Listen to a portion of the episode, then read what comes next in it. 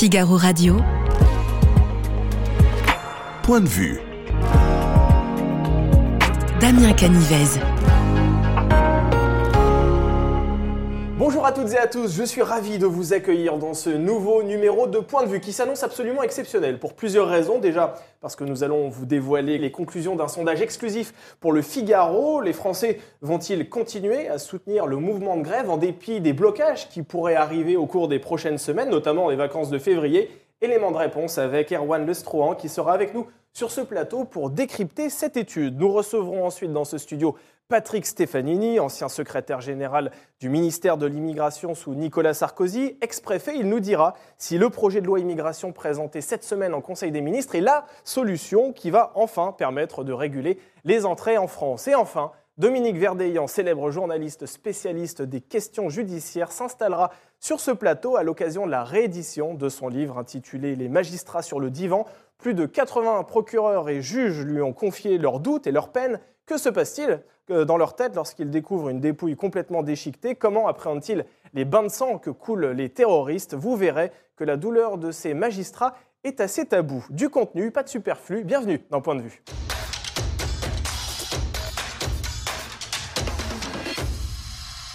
Bonjour Erwan Lestran. Bonjour. Bienvenue sur le plateau de Point de Vue. Vous êtes directeur d'études à Odoxa et si vous êtes sur ce plateau aujourd'hui, donc c'est parce que votre institut a mené une enquête euh, pour le Figaro sur la mobilisation contre la réforme des retraites. Alors on va aller droit au but. Est-ce que le mouvement s'intensifie? Est-ce qu'il stagne ou au contraire est-ce qu'il est en train de s'essouffler? Eh bien alors, il y a deux informations. La première, c'est que le mouvement s'intensifie. 71% des Français soutiennent aujourd'hui le mouvement social contre le projet de réforme des retraites. C'est 5 points de mieux que ce qu'on mesurait au lendemain de la première mobilisation du 19 janvier. Ça, c'est la première information. Et la deuxième, c'est que ce qu'on appelle la grève par procuration, c'est-à-dire les gens qui soutiennent le mouvement sans y participer, devient même majoritaire dans la population. 54% des Français nous disent aujourd'hui qu'ils soutiennent le mouvement sans y participer, 17% soutiennent en participant. Mais en tout cas, ce 54%, il est aussi à signaler parce que c'est un indicateur de la durée de vie du mouvement. C'est cette bienveillance généralisée dans la population à l'égard du, du mouvement. Et donc ce 71% de soutien, c'est très important et ça montre que les Français se fédèrent autour de ce sujet en contestation, mais ils se fédèrent en tout cas pour contester ce projet de réforme. Et ces Français euh, qui soutiennent le mouvement sans forcément aller battre le pavé, c'est parce qu'ils ont des contraintes professionnelles, j'imagine. Ils ne peuvent pas forcément aller manifester euh, dans la rue et donc euh, faire partie des autres pourcents qui soutiennent le mouvement? Absolument, c'est-à-dire qu'on va retrouver euh, dans la rue les personnes les plus concernées, donc euh, les actifs, surtout les 50-64 ans qui sont directement concernés par la réforme. Après, il y a des personnes qui sont plus périphériques, mais qui expriment dans notre sondage une certaine bienveillance à l'égard du mouvement. Et cette bienveillance à l'égard du mouvement, elle va être importante parce que c'est ce qui va permettre au mouvement de s'installer dans la durée en cas de blocage, en cas de débordement dans les cortèges. C'est tout l'enjeu un peu pour le mouvement social, s'il veut perdurer, d'avoir une bienveillance sociale importante dans la population. Alors vous l'avez dit, 71% des Français soutiennent le mouvement, 5 points de plus par rapport au 19 janvier dernier. Comment vous expliquez cette hausse qui est assez significative hein, finalement? Très significative, on peut l'expliquer par trois points. Le premier, c'est la vitalité du mouvement. 71% des Français nous disent dans le sondage du jour que le mouvement du 31 janvier a été une réussite.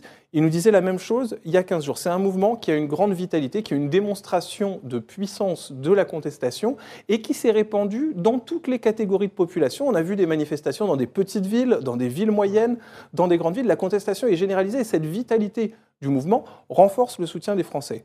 Le deuxième point, c'est la fermeté qu'a exprimée le gouvernement à l'égard du projet de réforme en disant que le départ à 64 ans n'était pas négociable. Ça, c'est un point aussi qui renforce la, la mobilisation, c'est cette fermeté de l'exécutif. Et troisième point, c'est que les Français qui se mobilisent, ils se mobilisent parce qu'ils pensent que ça n'est pas vain. Aujourd'hui, 6 Français sur 10 pensent que le gouvernement ne réussira pas à faire passer sa, réforme en l'état, qu'il devra faire des concessions, voire abandonner son projet de réforme. Donc voilà, le sentiment que ça n'est pas vain, la fermeté de l'exécutif et la vitalité du mouvement renforcent un soutien populaire très majoritaire à ce mouvement. Pourtant, c'est assez incroyable parce que le gouvernement multiplie les plateaux de, télévision, ils sont tous dans les médias aujourd'hui, les ministres, pour jouer la carte de, la pédagogie, euh, quelque part. Et on a l'impression que plus l'exécutif défend la réforme des retraites et plus la contestation s'amplifie. Oui, parce que cette pédagogie, finalement, elle a été contre-productive pour le, gouvernement. C'est ce qu'on observait dans notre écoute des réseaux sociaux avec Backbone Consulting. C'est que finalement, les Français disaient, ben, la pédagogie, nous, on n'en a pas besoin. On a très bien compris les tenants et les aboutissants de la réforme. On n'en veut pas. On l'a exprimé sondage après sondage déjà pendant la campagne présidentielle. On n'en veut pas. Donc cette réforme, elle est au-delà de ce qu'on peut accepter. Et il y a ce report de l'âge légal qui est un chiffon rouge. Donc on n'en veut pas. Donc ça, c'est le point important.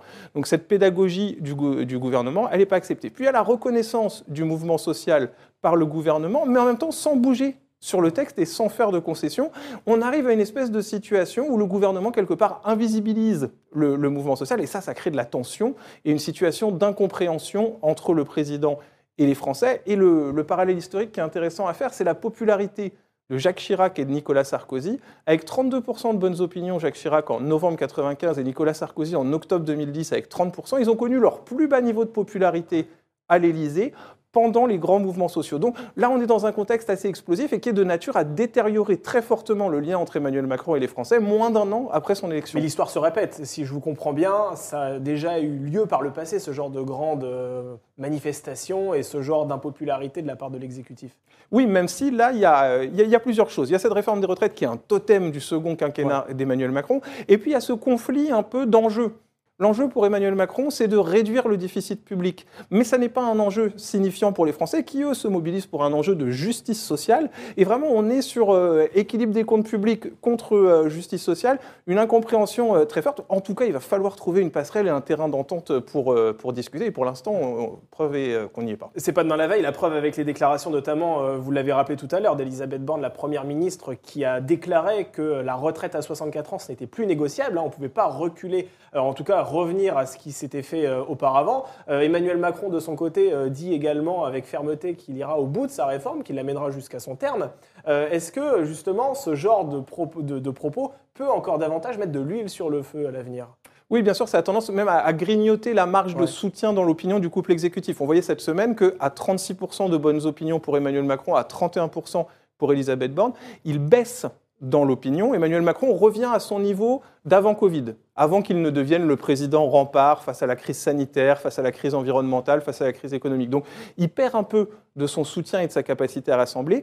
Elisabeth Borne, 31% de bonnes opinions, c'est moins que n'a jamais obtenu Jean Castex à Matignon, et c'est moins qu'Édouard Philippe lorsqu'il affrontait la contestation du projet de réforme des retraites. Donc ça veut dire qu'ils sont à un soutien ténu dans la population, alors qu'ils doivent imposer une euh, réforme euh, importante. Et puis il y a aussi la situation de désordre qui peut mettre euh, en, difficulté le président auprès d'une certaine partie de la population, parce que quand on interroge les Français sur s'il y avait des blocages, qui vous triendriez pour responsable de ces blocages, ils nous disent beaucoup plus fortement le gouvernement que les syndicats. Aujourd'hui, le, désordre viendrait du gouvernement dans, l'opinion, et c'est le point que Emmanuel Macron doit, éviter, et il doit trouver le, chemin de la réconciliation des, Français avec son objectif de réduction euh, du, déficit euh, public. Pour l'instant, c'est assez difficile de trouver euh, une, sortie de crise. Le grand cauchemar d'Emmanuel Macron, ce serait très certainement une convergence des luttes. Vous y croyez, vous, à ce grand fantasme de la France insoumise, hein, notamment, qui est cette espèce de grande manifestation, non pas seulement contre la réforme des retraites, mais plus généralement contre la politique d'Emmanuel Macron?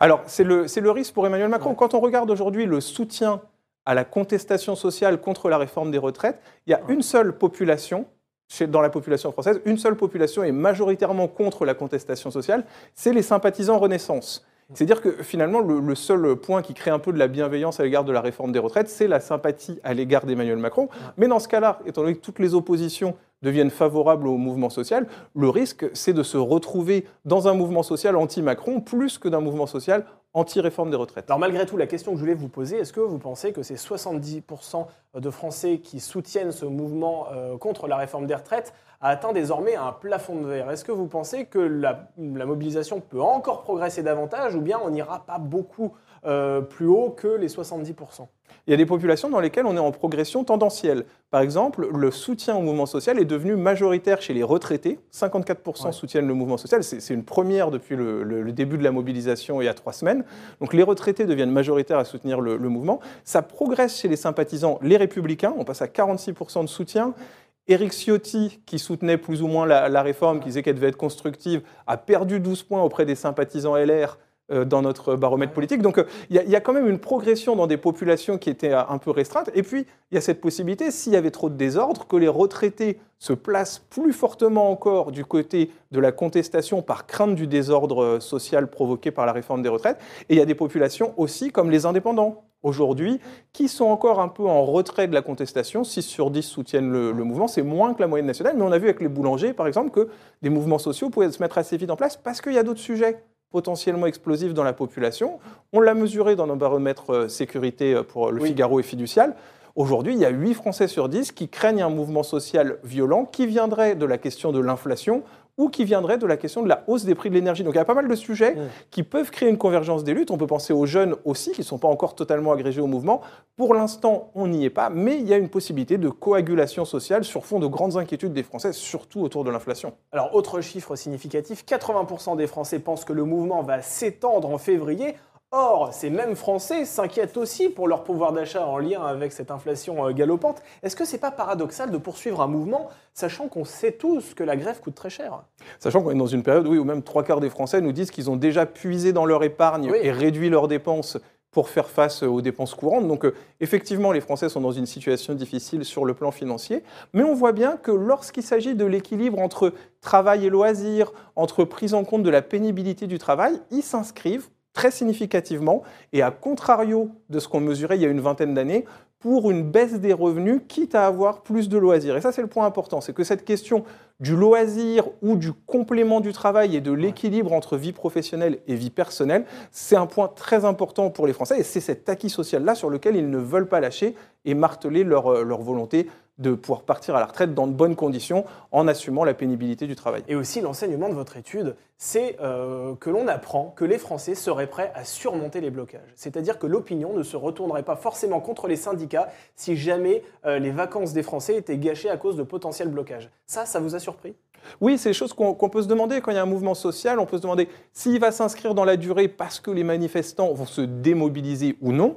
Et puis on peut aussi se demander s'il va s'inscrire dans la durée parce qu'en cas de blocage, de dysfonctionnement dans le pays, de perturbation pendant les, vacances, les gens pourraient se lasser et demander finalement le, retour à la normale, quitte à ce que le projet passe.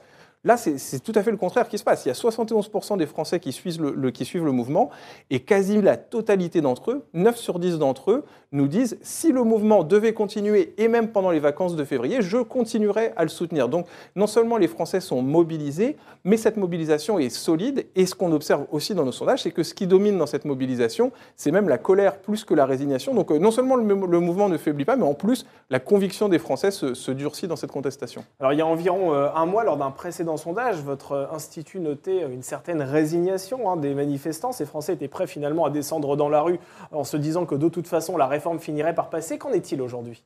Aujourd'hui, les, Français ne sont pas du tout résignés. Ce qu'on observe, c'est ça, c'est qu'ils ont vraiment le sentiment que le gouvernement ne pourra pas faire passer sa réforme en l'état. Uniquement 4 Français sur 10 pensent que le gouvernement fera passer sa réforme sans concession. 5 sur 10 pensent qu'il la fera passer, mais avec des concessions. 1 sur 10 pense qu'il devra euh, l'abandonner. Ce qui est sûr, c'est qu'il y a une nécessaire euh, négociation, et ça va avec tout ce que les Français ont demandé dans la période récente euh, d'horizontalité dans la gestion des, des, projets, de discussion, de concertation.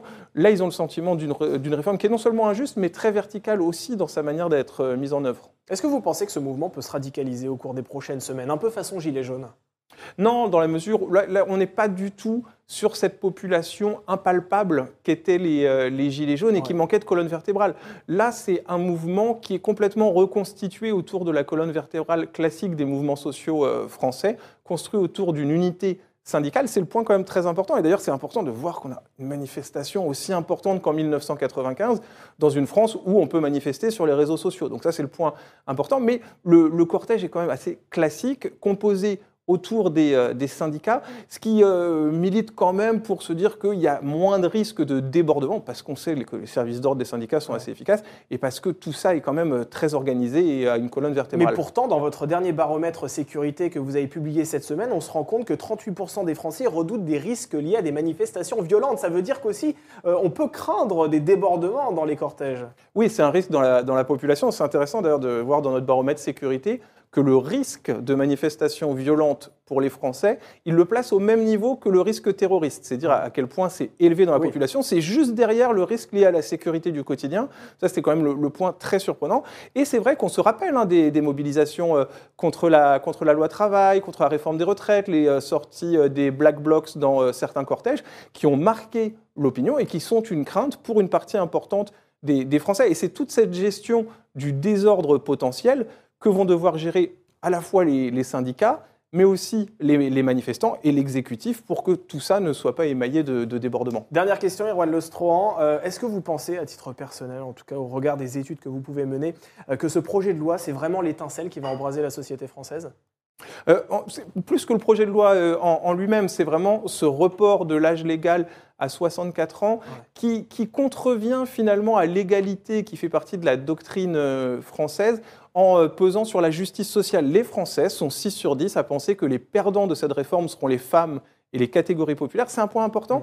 Et cette mobilisation des Français pour la justice sociale, elle veut dire quelque chose parce qu'il y a une réconciliation nationale autour de cet objectif. C'est vraiment à souligner parce qu'il y a une mobilisation forte à un moment et ça, ça doit euh, interpeller. Maintenant, l'étincelle sociale, ça pose la question de la coagulation des, luttes et pour l'instant, on en sait encore assez peu de choses. Merci beaucoup, Erwan Lestran, pour euh, ce décryptage très clair. Je rappelle que vous êtes directeur d'études euh, chez Odoxa et que vous pouvez retrouver les détails de cette étude sur notre site lefigaro.fr sous la plume de euh, Célestine Gentilhomme. Merci encore d'avoir accepté notre invitation.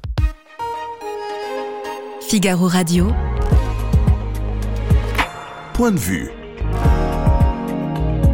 Damien Canivez.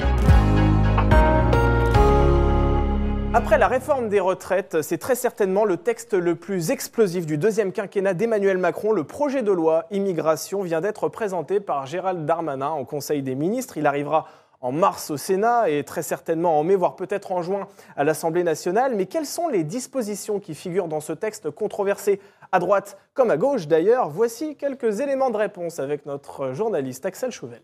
Gérald Darmanin présentait ce mercredi son projet de loi immigration en Conseil des ministres. Retour de la double peine, accélération des expulsions des délinquants étrangers, conditionnement des titres de séjour à un examen de langue, ou encore réduction de 12 à 4 du nombre de recours pouvant être émis par les étrangers. C'est un projet de loi plutôt ambitieux, non? Alors je ne crois pas, parce que c'est un projet au contraire très macronien, euh, qui donne corps sur la question migratoire, qui est si importante pour beaucoup de Français, ou en même temps. C'est-à-dire qu'à la fois, il y a effectivement un certain nombre de, mesures qui se veulent répressives, qui se veulent des mesures de durcissement euh, du droit, mais ce sont principalement des mesures euh, techniques. Mais c'est aussi ce projet de loi qui va créer un titre de séjour métier en tension, qui est en fait, euh, que ça plaise ou non à M. Darmanin et à M. Dussopt, un moyen de régulariser euh, des travailleurs sans papier. Ils nous disent que ce ne sera pas massif, je ne sais pas à partir de combien on considérera que ces, régularisations sont, massives, mais on parle quand même de plusieurs dizaines de, milliers de personnes euh, régularisées. Bonjour Patrick Stefanini. Bonjour. Merci de nous faire l'honneur d'être sur ce plateau. Vous êtes ancien secrétaire général du ministère de l'Immigration sous Nicolas Sarkozy, ex-préfet et auteur du livre Immigration, ces réalités qu'on nous cache. Et avec vous, on va donc parler de ce projet de loi euh, qui a été présenté ce mercredi 1er février en Conseil des ministres. Alors deux volets hein, dans ce texte. Euh, le premier prévoit de faciliter euh, les expulsions d'étrangers, en particulier, ceux qui ont été condamnés à des peines d'emprisonnement de 10 ans, voire même plus. Le deuxième consiste à régulariser donc des sans-papiers qui travaillent dans des secteurs en tension. Vous seriez député à l'Assemblée nationale aujourd'hui, Patrick Stefanini. Est-ce que vous voteriez cette loi? Bah Écoutez, je crois que oui. Je crois que oui, quitte à m'inscrire un peu en rupture avec euh, ma famille politique, Absolument. parce que euh, je pense que euh, nous avons besoin, de manière rapide, d'enregistrer des améliorations de notre législation face à des flux migratoires qui sont de plus en plus importants. Les dernières statistiques sont tombées cette semaine, enfin la semaine dernière plus exactement. Euh, alors il y a un effet de rattrapage euh, en 2022 qui est lié au fait que les flux migratoires avaient ralenti de manière artificielle en 2020 et 2021, mais il n'en reste pas moins qu'on euh, est au-dessus des niveaux de 2019 qui étaient déjà des niveaux records. on sait que l'Afrique représente une sorte de, de, bombe à la fois démographique et migratoire à retardement. Et, donc, il faut absolument renforcer notre législation. Alors, dans ce projet de loi, il y a des dispositions euh, qui permettront de, faciliter les éloignements. il y en a deux essentiellement, de deux types. Il y a des mesures qui visent à supprimer toute une série de protections contre l'éloignement qui avaient été instituées en 2005-2006 par Nicolas Sarkozy. Donc Gérald Darmanin, avec un certain courage politique, les, abroge. Donc il, revient sur ce qu'on avait appelé la, suppression de la double peine. Désormais, un étranger qui aura été condamné euh, pour avoir commis des crimes ou des délits, donc pour avoir troublé gravement l'ordre public, pourra, à l'issue de sa peine, être éloigné du territoire. Je pense que c'est une bonne chose. Et, et d'autre part, il y a une simplification dans ce texte des procédures contentieuses. Et on sait qu'actuellement, le contentieux de l'éloignement en France est d'une extraordinaire complexité. Il fait intervenir tout au long de la procédure deux juges, le juge judiciaire, le juge administratif. Il y en a un de trop.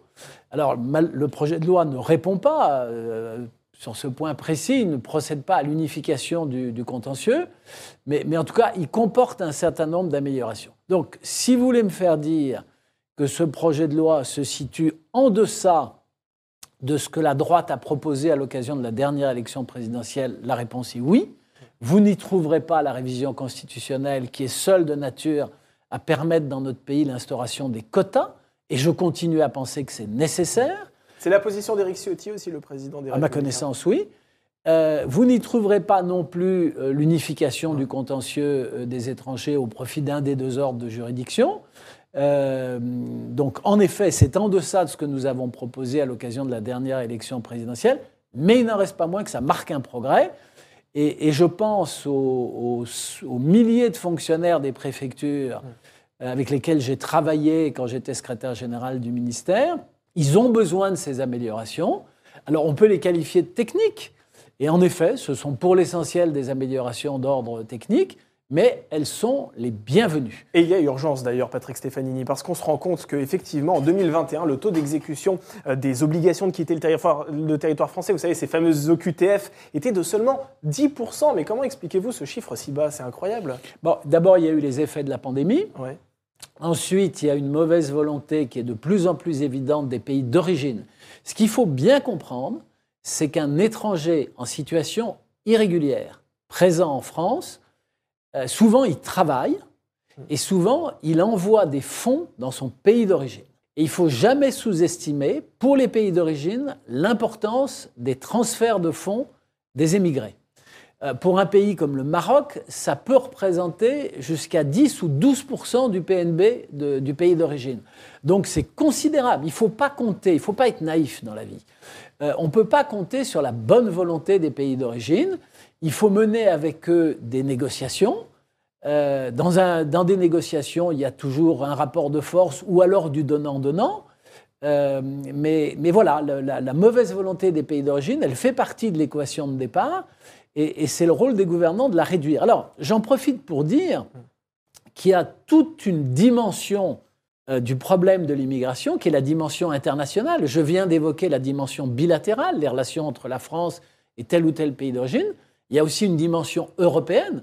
Vous ne trouverez rien dans ce texte sur ces sujets, mais, on ne peut pas lui en faire le reproche. Autrement dit, ce texte, ne mérite pour moi ni l'excès d'honneur que certains veulent lui faire, ni, l'excès d'indignité que d'autres veulent lui faire. C'est un texte technique, c'est un texte qui a absolument besoin d'être complété par une action euh, diplomatique forte de la France dans une relation bilatérale avec chacun des pays d'origine, et c'est un texte qui a absolument besoin d'être complété par une action européenne puissante.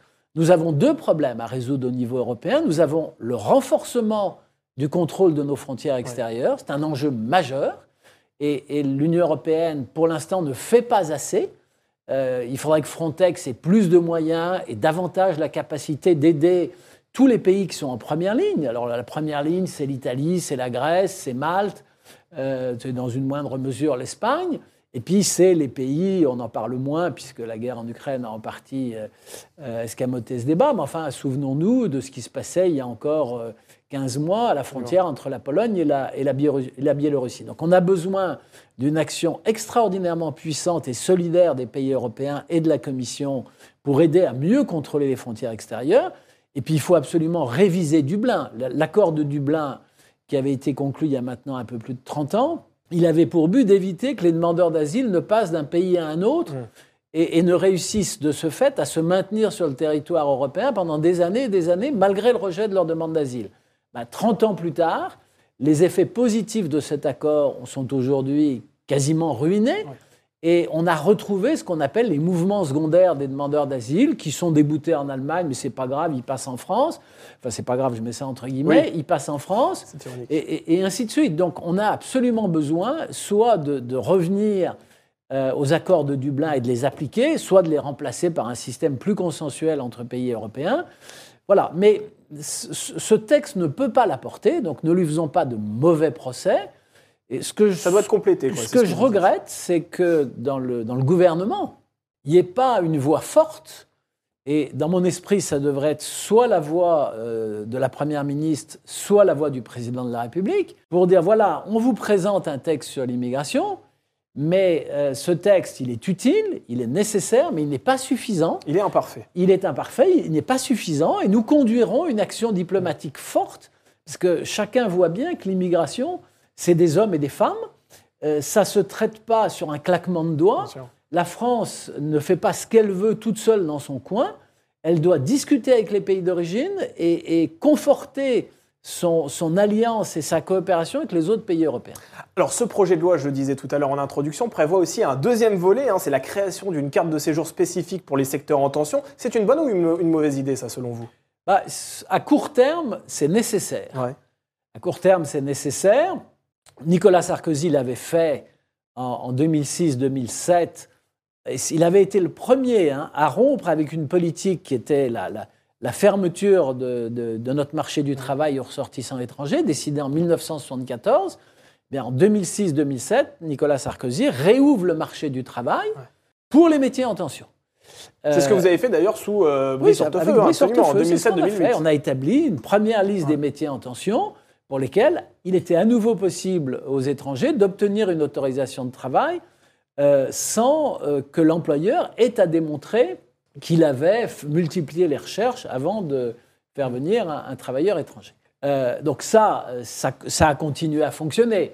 Donc dans la réforme que propose Gérald Darmanin, il y a un côté cosmétique, c'est-à-dire qu'il met en scène, avec la création d'un titre de séjour, il met en scène une politique qui existe depuis 2007, qui avait juste besoin d'être actualisée, puisque la liste des métiers en tension que nous avions établie en 2006-2007, elle n'a quasiment pas été actualisée depuis, alors qu'en 15 ans, bien évidemment, les fondamentaux de l'économie française ont un peu bougé et qu'il y a aujourd'hui des métiers qui ne figurent pas sur la liste, alors qu'à l'évidence, ils sont en tension. Donc, à court terme, euh, je donne le point au ministre de l'Intérieur. En revanche, ce que les Français ne comprennent pas, et ça c'est une vraie question qui interpelle à la fois le ministre du Travail et les partenaires sociaux. C'est que l'immigration, c'est pas une fin en soi aussi, c'est ça? Oui, ça fait des années qu'on sait qu'il y a des métiers en tension.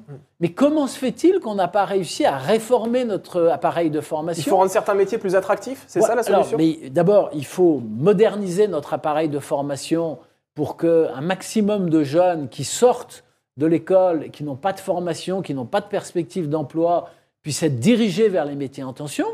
Il faut peut-être, mais je n'ai pas de leçon à donner, je m'en garderai bien aux employeurs, il faut peut-être regarder la question des conditions de travail et des rémunérations. Moi, je suis un libéral. Euh, un libéral, c'est quelqu'un qui pense que le marché se régule en fonction de la loi de l'offre et de la demande. Donc s'il y a des pénuries de main-d'œuvre, bah, il il faut y remédier par une adaptation de notre appareil de formation et probablement par des salaires plus élevés, qui soient plus attractifs. Mais ce que les Français ne comprennent pas, et ça entretient une certaine méfiance à l'égard du texte du gouvernement, c'est comment se fait-il que cette question des métiers en tension a été parfaitement identifiée il y a 15 ans, que Nicolas Sarkozy a tenté avec Brice Hortefeux d'y apporter une réponse, et, et- et qu'aujourd'hui, on, on a le sentiment qu'il faut remettre l'ouvrage sur le, sur le métier. Euh, voilà, les Français euh, attendent de- des pouvoirs publics une action forte pour que des personnes présentes sur le territoire français, des jeunes qui sortent du marché du travail, euh, des, étrangers qui sont au chômage, euh, des Français seniors ou pas qui sont eux-mêmes au chômage, qu'on puisse les diriger vers ces emplois, qu'ils aient envie de les exercer. C'est ça que les Français attendent. Donc qu'à court terme, l'immigration puisse être une solution, oui, mais certainement pas dans la durée. J'observe d'ailleurs que le titre de séjour que Gérald Darmanin propose de créer, ce sont des dispositions temporaires. Oui, absolument, c'est renouvelable un an. Euh, le titre est valable un an, mais surtout, la mesure que Gérald Darmanin fait figurer dans son projet de loi, elle est valable jusqu'à la fin de l'année 2026. Encore une fois, les Français, dans un pays où le taux de chômage est deux fois supérieur à la moyenne européenne, ils attendent des mesures structurelles qui bénéficient aux Français. alors la santé fait par exemple partie aussi de ces secteurs en tension. Est-ce que très concrètement, avec ce projet de loi, eh euh, ça signifie que des médecins étrangers, par exemple, vont affluer massivement en France? Parce qu'il n'y a pas de quota aussi. Vous avez parlé tout à l'heure de quota. Euh, c'est vrai que ça aurait pu être une, idée hein, qui figure dans ce bah, projet Gérald de loi. Darmanin ne l'exclut pas totalement, Absolument. puisqu'il laisse entendre que pendant la discussion... Il a besoin des voix de la droite aussi. Oui, bien sûr, que pendant la discussion parlementaire, si l'opposition lui propose, et notamment les républicains lui proposent des quotas, il pourrait en accepter Sans le principe. ces quotas-là, Mais je, euh, je, reviens sur votre exemple de la santé, c'est flagrant. Pourquoi nous sommes dans cette situation? Fondamentalement, parce qu'il y a 15 ou 20 ans, on a fait une erreur de pilotage dans la gestion du numerus clausus. Donc pendant des années, on n'a pas formé assez de médecins. Il y avait cette idée qui n'était pas géniale, sur laquelle, en formant moins de médecins, il y aurait moins de déficit de la sécurité sociale. Bon, euh, c'était donc une approche totalement malthusienne. Elle a échoué. Elle se traduit aujourd'hui par la multiplication des déserts médicaux partout en France, y compris en zone urbaine. Et, on voit bien que la réponse, là aussi durable, euh, c'est pas l'immigration. Bien sûr qu'on a besoin euh, de, permettre à des médecins étrangers qui travaillent dans, dans nos hôpitaux euh, d'avoir un statut plus stable. Et peut-être faut-il faire venir davantage de médecins étrangers pour mettre nos hôpitaux à flot. Mais on déplace nos déserts médicaux aussi en Afrique. D'accord, ça c'est un autre débat. Ne, les, ne les mélangeons pas tous. Mais dans la durée, chacun voit bien que la solution, c'est d'augmenter le numerus clausus, de faire en sorte que des gens qui chaque année se destinent à devenir médecins et qui sont peut-être collés à la fin de la première année parce qu'ils n'ont pas eu une bonne note à l'épreuve de mathématiques, etc., mais qui peut-être feraient d'excellents médecins parce qu'ils ont la vocation, ben, voilà, il faut revoir le numerus clausus et en tout cas l'adapter aux besoins de nos hôpitaux et de tous nos établissements de soins. Dernière question, Patrick Stefanini, je l'ai dit tout à l'heure, le projet de loi. Et, attendez, je rebondis. Je vous en prie. Je rebondis pour dire qu'on voit bien à travers vos questions qu'il y a un lien, mais indissoluble, entre l'approche démographique et les questions de l'immigration. Et, de même qu'il y a un lien très fort entre la question démographique et la question des retraites.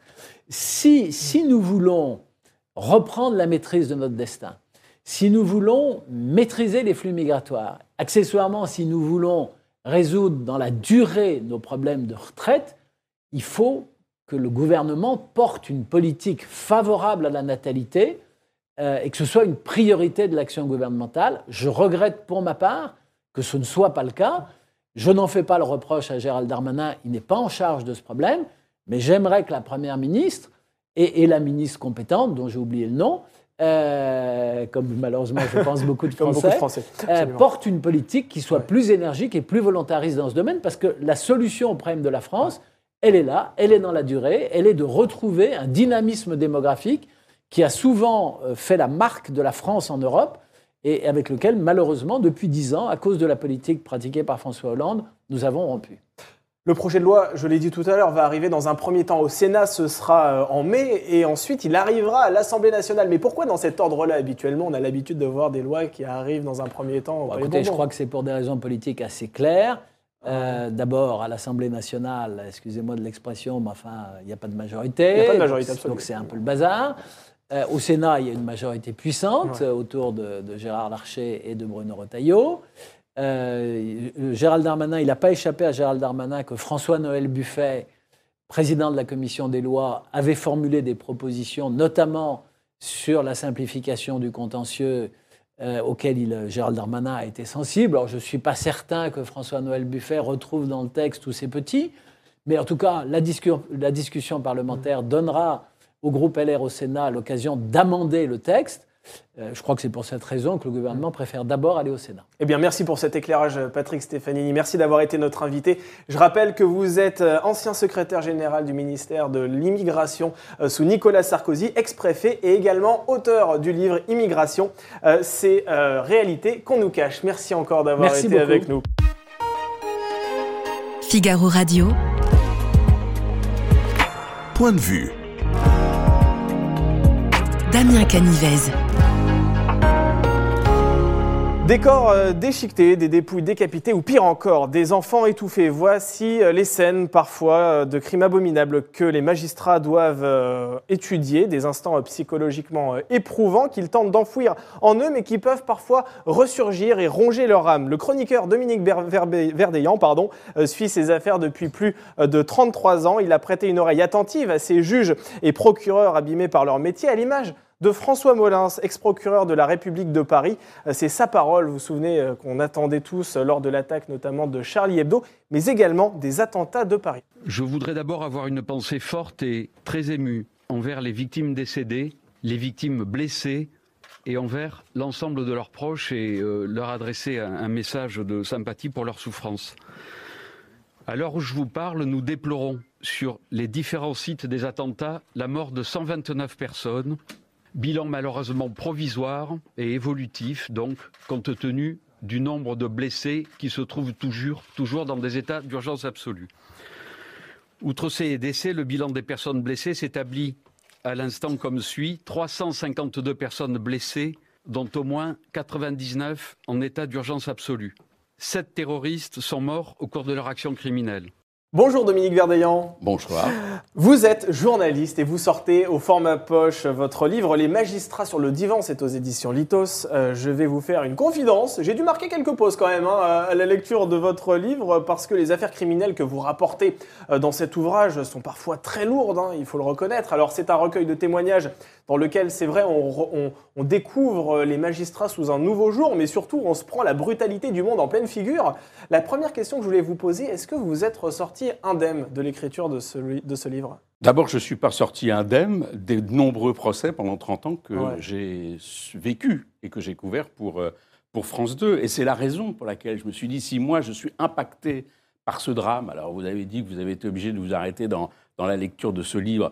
Euh, vous savez, les, magistrats, eux, euh, c'est quotidiennement qui se prennent des vagues de drames, de détresse, de pleurs, de cris, euh, qui soient venus du côté des victimes ou qui soient venus du côté des, des, accusés. Et donc c'est vrai que je me suis dit, à partir du mois où moi-même, où j'ai été impacté par certains dossiers qui touchent les enfants, l'affaire Dutroux, l'affaire Grégory, l'affaire Outreau, évidemment, je me suis dit, mais et ces magistrats, comment ils font?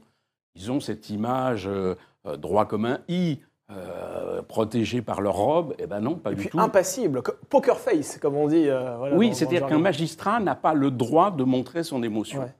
il doit même veiller au cours d'un procès, c'est ce que me dit un président de cour d'assises, à ce que les jurés qui sont à ses côtés ne montrent pas leur émotion. Donc c'est retenu, vous gardez ça pour vous, Qu'est-ce que vous en faites après? Vous rentrez chez vous, vous en parlez à votre mari, à votre épouse, à vos enfants? Non. Vous en parlez à votre supérieur hiérarchique? Non, parce que c'est un aveu de, faiblesse. Donc on accumule, on accumule, et puis un jour, bah, il y a un journaliste qui euh, leur met un petit mail en disant Est-ce que vous accepteriez de me raconter les affaires qui vous ont impacté? Et là, il fallait dire, il saute sur l'occasion en disant C'est formidable je vais avoir un, divan pour, euh, pour pas cher, si je puis. Vous êtes le Marc-Olivier Fogiel de la littérature, si je comprends bien. Je ne sais pas si j'irai jusque-là.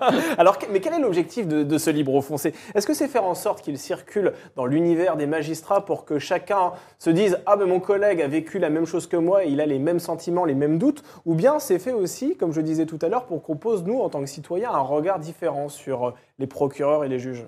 Oui, c'est pour essayer de, mieux les comprendre. Je ne vais pas jusqu'à dire de mieux les aimer, mm. mais de mieux les comprendre. On sait que la justice, elle n'est pas euh, appréciée, aimée par l'opinion publique à plus de 70%. On a vu avec les États généraux qu'il y a une souffrance au travail euh, de, leur part. Donc c'est d'expliquer un petit peu euh, comment ça fonctionne ou comment ça ne fonctionne pas. Et comment on peut expliquer peut-être certaines dérives ou au contraire certaines réussites euh, dans les affaires judiciaires, parce qu'il y a par exemple un, des chapitres, c'est euh, le poids d'une affaire, c'est-à-dire, voilà, je suis saisi d'un dossier, il y a eu une mort d'enfant, il faut absolument que j'aille jusqu'au bout, quitte effectivement à, en baver, si vous me permettez l'expression, mais c'est d'aller jusqu'au bout. Donc essayer de, mieux faire comprendre. L'institution judiciaire, on sait, elle est défaillante.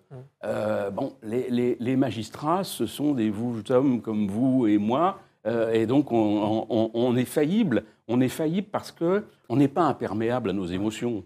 Donc voilà, quand vous n'êtes pas imperméable à vos émotions et que vous êtes un juge, vous êtes un procureur, comment vous allez réagir face à la victime qui est devant vous, face à la personne qui est dans le box et contre qui vous allez requérir une peine, par exemple, de 30 ans? Alors on se rend compte dans ce livre que vous êtes euh, un confident, une oreille attentive, euh, un ami, parfois même un, psychologue. Comment vous définiriez, vous, dans, ce livre? Le lecteur se fera son idée, hein, mais vous, euh, quel est le rapport que vous entretenez avec ces magistrats? Non, je, crois que ce qui fait que...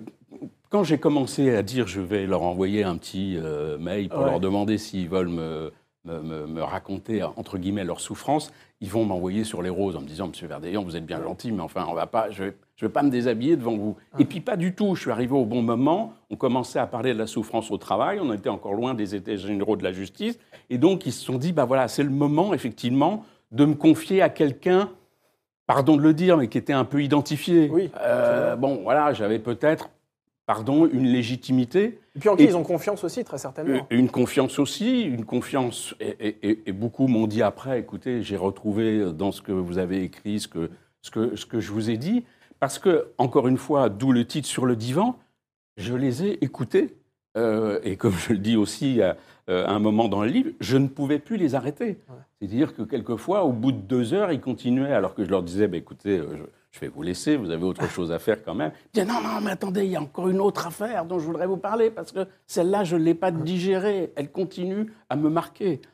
Alors c'est vrai qu'on imagine bien évidemment le soulagement qu'ils ont dû ressentir lorsqu'ils se sont confiés à vous, parce que comme vous l'avez rappelé tout à l'heure, ils n'ont absolument aucune personne qui se confiait, pas leur famille, encore moins leur supérieur hiérarchique, parce que sinon ils, vont paraître euh, pour des gens faibles hein, finalement. Oui, euh, et puis parce qu'on on pense, c'est un des magistrats qui m'a dit ça, qui avait été euh, responsable du parquet antiterroriste à un moment, on pensait que les magistrats ah, ils n'avaient pas de souffrance, euh, ils n'avaient pas d'émotion. Ce qui fait qu'au moment des attentats de 85 et même de 95, il y a eu des cellules psychologiques pour les policiers, il y a eu des cellules psychologiques pour les infirmiers, pour les pompiers et pour les magistrats qui étaient sur le terrain, rien, du, tout.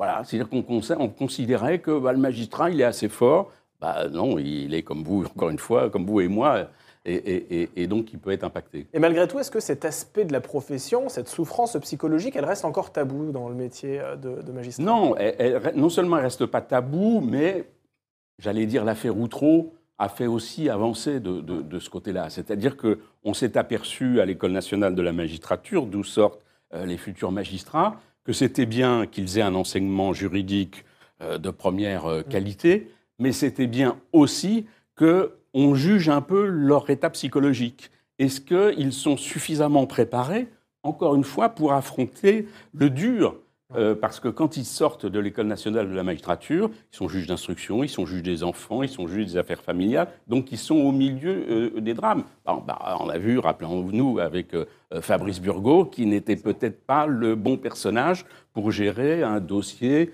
euh, immense, mais qui en fait n'était, euh, comme on a dit, qu'une affaire d'inceste sur le palier. Les magistrats d'ailleurs qui évoluent sur ces segments très particuliers de, de l'enfance restent rarement toute leur carrière sur ce terrain-là. J'ai cru comprendre, par exemple, le juge Van Runbeck est, est allé assez vite sur des affaires financières parce qu'il ne supportait pas justement euh, d'avoir affaire à des affaires absolument effroyables avec les plus jeunes. Exactement.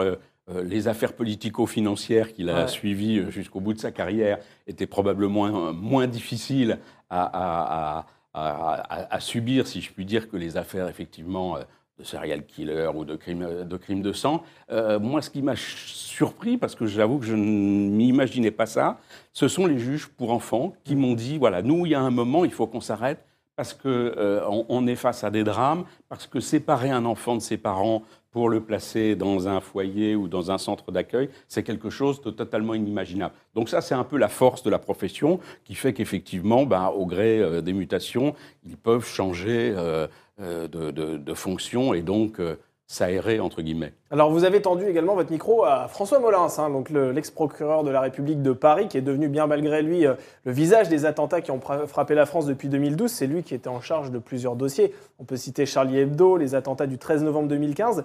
Comment a-t-il vécu euh, cette expérience euh, effroyable, hein, finalement, euh, au tribunal de, grande instance de Paris? Je le rencontre quelques jours, je dois même le rencontrer, en fait, le, jour, quelques jours après l'attentat. Et puis, évidemment, on, décale le rendez-vous. Et, là encore, je me dis, bon, voilà, il me reçoit dans son bureau au palais de justice, il est procureur de la République de, Paris à ce moment-là. Et je me dis, bon, voilà, il va me dire au bout de 10 minutes, Monsieur Verdeillan, merci j'ai d'autres choses à faire. Et pas du tout, je me suis retrouvé face à quelqu'un de totalement humain. Bon, c'est l'image que vous avez diffusée tout à l'heure euh, de ces nombreuses conférences de presse avec toujours cette volonté de dire un mot pour les victimes. Et, j'ai devant moi le procureur de la République qui me raconte son entrée au Bataclan quelques minutes après le, massacre, son souvenir de téléphone qui sonne dans des sacs, de ce souvenir de, de, de râles, de pleurs, de gémissements. Euh, voilà, et, il me dit, bon, je suis évidemment submergé parce que je suis en train de vivre à ce moment-là, euh, mais bon, voilà, le, le, boulot reprend le dessus. Je me dis à ce moment-là, je suis procureur de la République et il faut que je fasse face à, la situation. Mais effectivement, il me l'avouera, il a eu besoin de voir un psychologue après pour pouvoir parler ne m'a pas parlé euh, qu'à moi. Et il a demandé aussi que les hommes et les femmes qui travaillaient autour de lui au parquet antiterroriste et qui avaient été sur les terrains, j'allais dire, de guerre, puisse également euh, consulter la fameuse cellule psychologique dont on parle si et souvent. c'est grâce à lui d'ailleurs qu'aujourd'hui les magistrats peuvent euh, effectivement consulter un psychologue. À partir de 2015, c'est lui qui a été à l'initiative de cette mise en place d'un psychologue. Oui, c'est une évolution qui se fait au fur et à mesure. L'un des présidents de, de cour d'assises aussi que j'ai rencontré, qui est aujourd'hui président du tribunal de, judiciaire d'Evry, euh, m'a raconté que lui, ce qu'il avait souhaité, c'est que des jurés après des dossiers durs, et là encore c'était une affaire d'enfants qui avaient été sauvagement tués à Pau, bah, que les jurés à la fin de la session puissent rencontrer là aussi un psychologue pour pouvoir libérer la parole, parce qu'encore une fois, il n'est pas question de garder ça euh, pour soi, ce sont des mille feuilles de souffrance mmh. qu'il est difficile euh, de digérer. Alors vous avez également euh, interrogé l'ex-procureur de la République de Marseille, Brice Robin, qui lui s'est rendu sur les lieux de la catastrophe de la German Wings. Hein. on rappelle, c'était le le 24 mars 2015, date à laquelle donc, le copilote euh, de la Germanwings, donc Andreas Lubitz, a décidé de précipiter son avion contre une montagne. Bilan évidemment terrible, 144 passagers et 6 membres d'équipage ont, perdu la vie. Euh, quand Brice Robin arrive sur les lieux, euh, qu'est-ce qui se passe à ce moment-là? Qu'est-ce qui se passe dans sa tête et comment il appréhende ce moment où il se dit je vais arriver sur une scène, de, sur une scène que je n'ai jamais vue auparavant dans ma vie, quoi, finalement? Il est dans son bureau et euh, il est avec un gradé de la gendarmerie. Il est au courant effectivement mm. que euh, cet avion de ligne a disparu euh, des radars, qu'on suspecte qu'il est à tel endroit. Il décide de, partir tous les deux en hélicoptère et, de survoler la zone. Et, ce qu'il me dit à ce moment-là, c'est que bah, voilà, il, cherche les carcasses d'un avion, la carcasse, la carlingue d'un avion, et il ne trouve rien.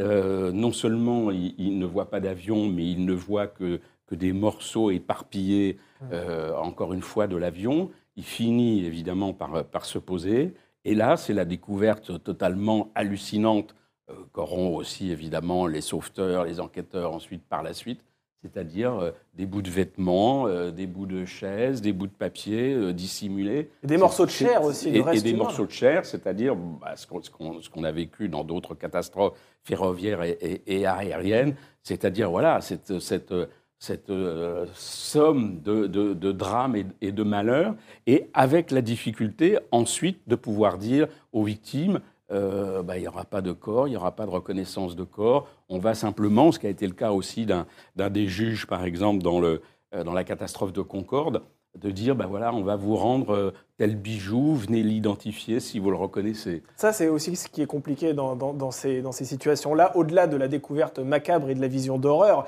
il y a aussi la gestion des familles de, victimes. Et ça, c'est compliqué. Ça, c'est compliqué, c'est la gestion des victimes. Et encore une fois, c'est comment cette émotion ne doit pas perturber la prise de position que va avoir le magistrat. Mmh.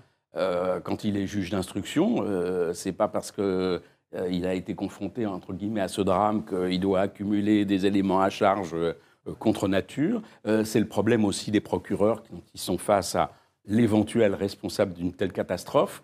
Il faut quand même rester dans les lignes du droit et encore une fois que l'émotion ne, ne, soit pas la première conseillère. Elle, est en général, l'émotion est en général la mauvaise conseillère. La mauvaise conseillère, et ça ils le savent bien parce que systématiquement ils restent très professionnels. Euh, d'ailleurs, il y a l'un des magistrats que vous avez interviewé qui lui est face à une scène des plus macabres, je crois que c'est cette affaire où il a retrouvé euh, une tête sur un téléviseur. Et à ce moment-là, euh, ce magistrat regarde cette scène et, lui il n'est pas forcément ému par cette vision d'horreur, il se dit juste j'espère que les politiques qui défilent ou ce genre de choses vont pas souiller ma scène de crime.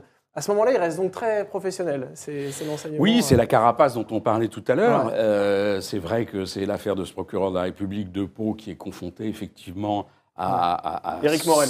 Voilà, Éric Morel qui est confronté à, Romain euh, Dupuis qui aura tué une infirmière et une assistante dans un hôpital et d'une façon sauvage, parce que vous l'avez dit, il y a une tête euh, sur le téléviseur, il y en a une autre euh, dans, une cocotte minute. Euh, voilà, donc il faut gérer non seulement évidemment cette émotion, et il faut gérer euh, aussi l'arrivée du compagnon d'une des deux femmes, et qui a envie évidemment de voir son épouse, et à qui Eric Morel lui dit non, c'est pas possible. Voilà, c'est tout ça dans un minimum de temps. Et, et, encore une fois, ce sont des choses qu'ils n'apprennent pas à l'École nationale de la magistrature. Ils connaissent la procédure par cœur. Euh, la gestion humaine, euh, c'est autre chose. Ça s'apprend sur le terrain. Les lecteurs qui n'ont pas encore acheté votre livre le découvriront. Il y a énormément d'affaires que vous relatez, que vous racontez dans ce livre. Quelle est celle qui vous a particulièrement marqué, vous, à titre personnel?